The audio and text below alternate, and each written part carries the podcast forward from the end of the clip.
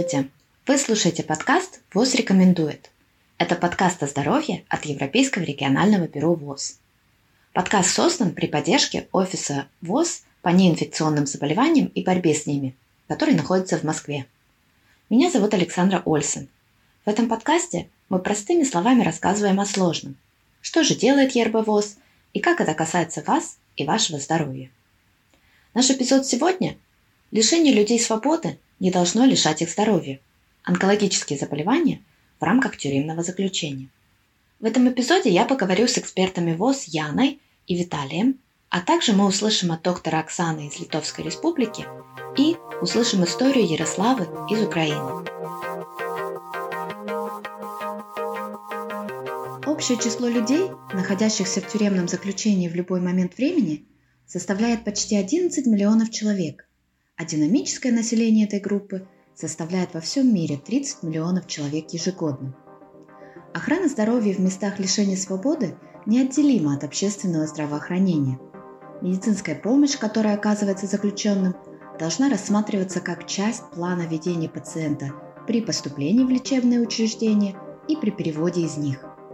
Улучшение здоровья населения и сокращение неравенств в отношении здоровья должно включать места лишения свободы – Люди, находящиеся в местах лишения свободы, чаще страдают от сопутствующих проблем со здоровьем по сравнению с остальным населением. Это включает неинфекционные заболевания, такие как онкологические заболевания. Пандемия COVID-19 напомнила нам о том, что неспособность защитить наиболее уязвимые слои населения сказывается на обществе в целом. Важно, чтобы люди, находящиеся в местах лишения свободы, не остались без внимания при реализации ответных мер против COVID-19.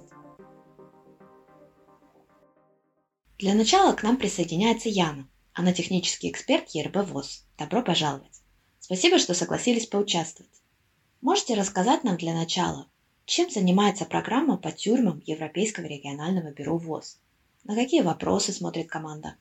Да, спасибо и вам, Александра, за эту возможность поучаствовать э, в этом подкасте. Очень рада буду поделиться с вами э, этой информацией. Значит, э, отвечая на ваш первый вопрос, значит, главная цель э, программы ВОЗ по охране здоровья в тюрьмах – это улучшить здоровье 11 миллионов заключенных во всем мире, включая полтора миллиона в Европе.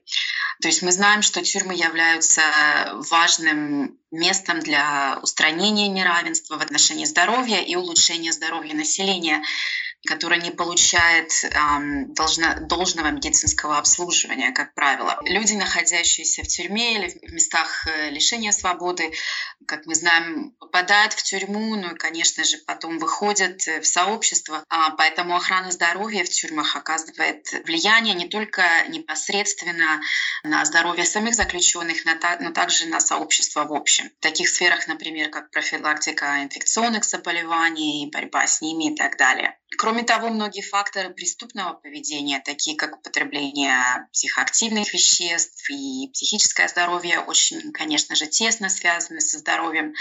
Поэтому меры по их устранению могут снизить количество повторных правонарушений. И какие основные направления у программы?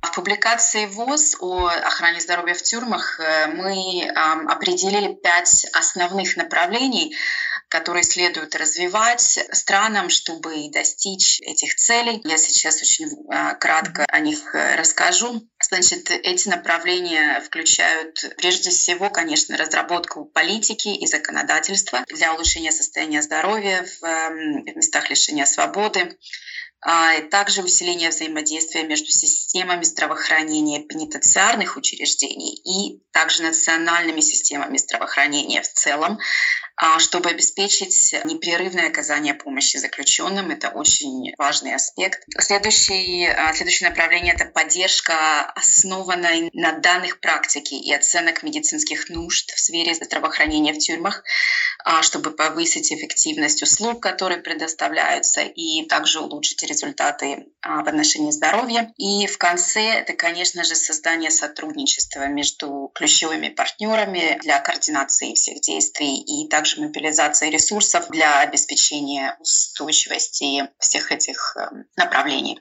Понятно. Спасибо большое. Действительно много разных направлений.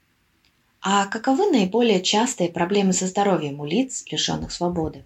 Да, значит, у э, заключенных прежде всего непропорционально выше уровень острых и хронических значит, физических и психических заболеваний, включая сердечно-сосудистые заболевания, диабет, также хронические респираторные заболевания, и они также часто подвергаются воздействию таких рисков, как курение, плохая гигиена и более слабая иммунная защита. Раньше как мы знаем, главной проблемой в тюрьмах были инфекционные заболевания, особенно, конечно, ВИЧ и туберкулез. А, но по мере улучшения доступного медицинского обслуживания, включая доступное лечение для заключенных, акцент постепенно вот в последние годы сместился именно на э, неинфекционные заболевания. К сожалению, у нас мало данных о распространенности неинфекционных заболеваний в тюрьмах, и, и я хочу уточнить, что информационные системы здравоохранения в тюрьмах недостаточно разработаны часто или э, неадекватно интегрированы в общественное здравоохранение, чтобы предоставлять вот такие данные по всем странам. Но, тем не менее, опубликованная литература, которая у нас есть, все-таки показывает, что сердечно-сосудистые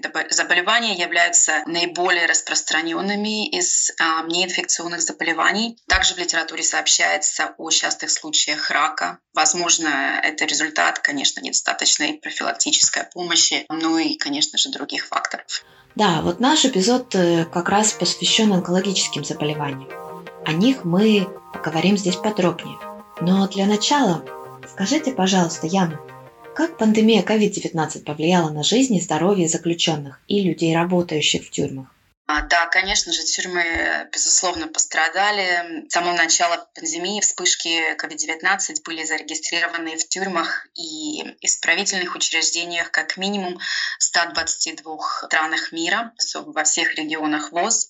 Этому есть э, несколько причин, одна из которых — это переполненность тюрем, которая, к сожалению, наблюдается во многих, э, во многих странах. Переполненность тюрем и ее последствия для передачи вируса и других проблем а здоровья по-прежнему, к сожалению, представляют собой проблему, сколько она приводит эм, к нескольким а, трудностям, таким как ограниченные возможности применять меры профилактики, такие как физическое дистанцирование, а также способствует сокращению, э, сокращению дефицитных ресурсов, таких как средства индивидуальной защиты, а также средства гигиены. Спасибо, Яна. Помимо различий между странами в целом в отношении предоставления медобслуживания заключенным, существуют также и гендерные различия. Принятые в разных странах Европы политика и практика в области удовлетворения особых потребностей женщин, отбывающих тюремное заключение, очень сильно отличаются между собой – Существующие в системах уголовного правосудия структуры очень часто не обеспечивают удовлетворение элементарных общих и медико-санитарных потребностей таких женщин, и потому далеко не соответствуют требованиям, предусмотренным правами человека, общепринятыми международными рекомендациями и принципами социальной справедливости. Рак является второй из основных причин заболеваемости и смертности в Европе после сердечно-сосудистых заболеваний – во многих случаях раковые заболевания можно предотвратить, а их раннее выявление существенно повышает шансы на излечение. Европейское региональное бюро ВОЗ оказывает поддержку странам в их усилиях по разработке национальных программ по борьбе с раком. В следующей части подкаста мы подробнее поговорим про онкологические заболевания в контексте тюрем, услышим про общие рекомендации ВОЗ и про их практическое применение в странах Европы. Оставайтесь с нами.